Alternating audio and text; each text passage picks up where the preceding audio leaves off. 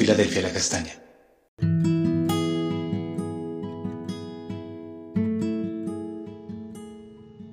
Amada Iglesia Filadelfia La Castaña, buenos días. El Señor les bendiga de manera sobrenatural en este día. Continuamos con el altar familiar. Hoy vamos a estar mirando Primera de Pedro 4, 17 a 19 en la traducción lenguaje actual. Dice así la escritura. ha llegado ya el momento de que Dios juzgue a todos y de que empiece por juzgar a su propio pueblo. Y si empieza por nosotros y nos hace sufrir así, imagínense lo que les espera a los que no obedecen la palabra de Dios.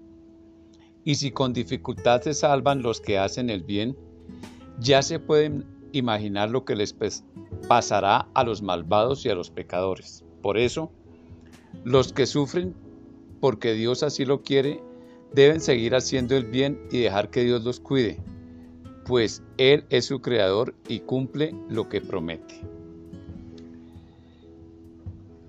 Vivir unidos a Jesús nos lleva a una vida de ejercicio en la disciplina del Señor, necesaria para crecer en conocerle más y de llevar fruto abundante ante Él.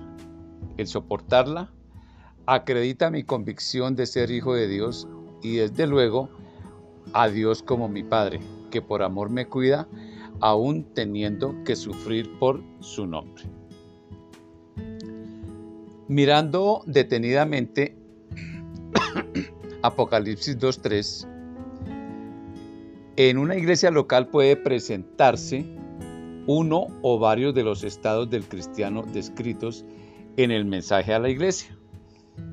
Eh, aquí vemos que son siete iglesias, quiere decir a la plenitud, a la iglesia de todos los tiempos y en todo el tiempo en que dure la iglesia, o sea, la dispensación de la gracia. El consejo, hay un consejo, hay una alabanza y o una reprobación. Luego es válido que el Señor inicie el juicio en la familia de Dios o en su pueblo. Sabemos que la iglesia está conformada por seres humanos transformados por Cristo, creciendo hasta su estatura, con grandes luchas en este crecimiento. Romanos 7, 22 a 25 aclara un poco más este concepto. Dice, amo la ley de Dios con todo mi corazón, pero hay otro poder en mí que está en guerra con mi mente ese poder me esclaviza al pecado que todavía está dentro de mí. Soy un pobre desgraciado. ¿Quién me libertará de esta vida dominada por el pecado y la muerte? Gracias a Dios, la respuesta está en Jesucristo nuestro Señor.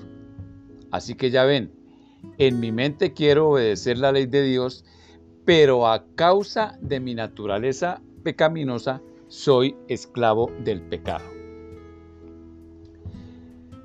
Otro aspecto que también mm, vamos a considerar es que un padre debe disciplinar a sus hijos. Cuanto más nuestro Padre Celestial nos disciplina por una razón enorme, grande que no la podemos comprender, ya que somos el objeto de su misericordia. Eh, Hebreos 12, 5 a 7 dice, ¿Acaso olvidaron las palabras de aliento con que Dios les habló a ustedes como a hijos? Él dijo, Hijo mío, no tomes a la ligera la disciplina del Señor y no te des por vencido cuando te corrija, pues el Señor disciplina a los que ama y castiga a todo el que recibe como hijo. Al soportar esta disciplina divina, recuerden que Dios los trata como a sus propios hijos. ¿Acaso ¿Alguien oyó hablar de un hijo que nunca fue disciplinado por su padre? ¿No es una paradoja que la disciplina paternal resulte inapropiada para que un hijo tenga una vida equilibrada? Ahora miremos un poco más acerca de qué es lo que nos sucede a nosotros. eh, en Juan 15, 2 se nos compara a un sarmiento, a una rama que está conectada a la vid. Dice así, la poda, aunque cómoda, incómoda, perdón, y dolorosa, es necesaria para llevar buen fruto. Juan 15.2 dice, yo soy la vid verdadera y mi padre es el labrador. Él corta de mí toda rama que no produce fruto y poda las ramas que sí dan fruto para que den aún más. Hebreos 12:11 dice, ninguna disciplina resulta agradable a la hora de recibirla. Al contrario, es dolorosa, pero después produce la apacible cosecha de una vida recta para los que han sido entrenados por ella, por la disciplina. Al estar unidos a Cristo, experimentamos su disciplina para crecer integralmente a su lado. Esta produce incomodidad, malestar, dolor, lágrimas, sufrimiento al sujetar mi naturaleza a Cristo. Una vez completada esta etapa en nuestras vidas, estamos listos para sufrir por su nombre. Antes, el Señor no lo permite porque simplemente claudicaríamos, volviendo atrás. Es decir, al ser formado Cristo en nosotros, Dios permite sufrir de esta manera. Si el sufrimiento es al padecer persecución por su nombre, de igual manera nos está cuidando como Padre. Miren lo que dice segunda de Timoteo 1:12. Pero estoy sufriendo aquí en prisión porque no me avergüenzo de ello.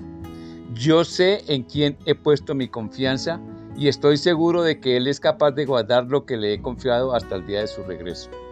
Iglesia, tenemos una puerta abierta en el cielo para que en el ejercicio de la disciplina de Dios nos transforme y llevemos fruto abundante y agradable delante del Padre, también para confiar en su amoroso cuidado.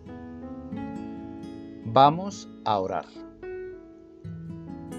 Amado Padre Celestial, te damos gracias, Señor, porque pertenecemos a ese cuerpo tuyo, a la iglesia, porque somos seres humanos transformados por Señor Jesús, que estamos creciendo día a día hasta tu estatura y que tenemos grandes luchas para este crecimiento, pero tú estás con nosotros a través de la obra del Espíritu Santo. Gracias Espíritu Santo por traernos lo que escuchas del Padre y del Hijo, por convencernos. Señor, gracias. Padre Celestial, gracias por la disciplina, por el ejercicio de la disciplina por una razón inmensa, por ser objetos de tu misericordia, Señor. Padre, gracias por la poda, porque aunque muy molesta, es necesaria para llevar buen fruto.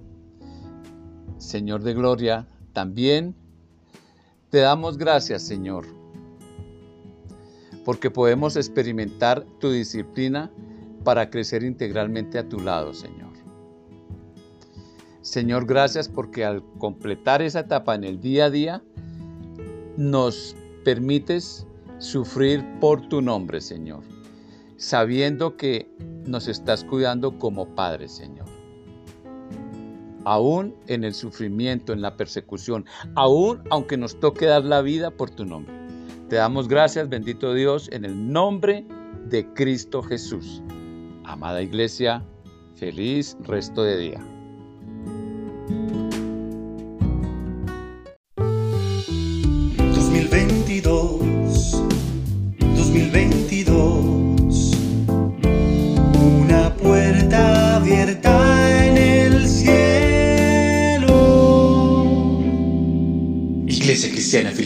Cielo...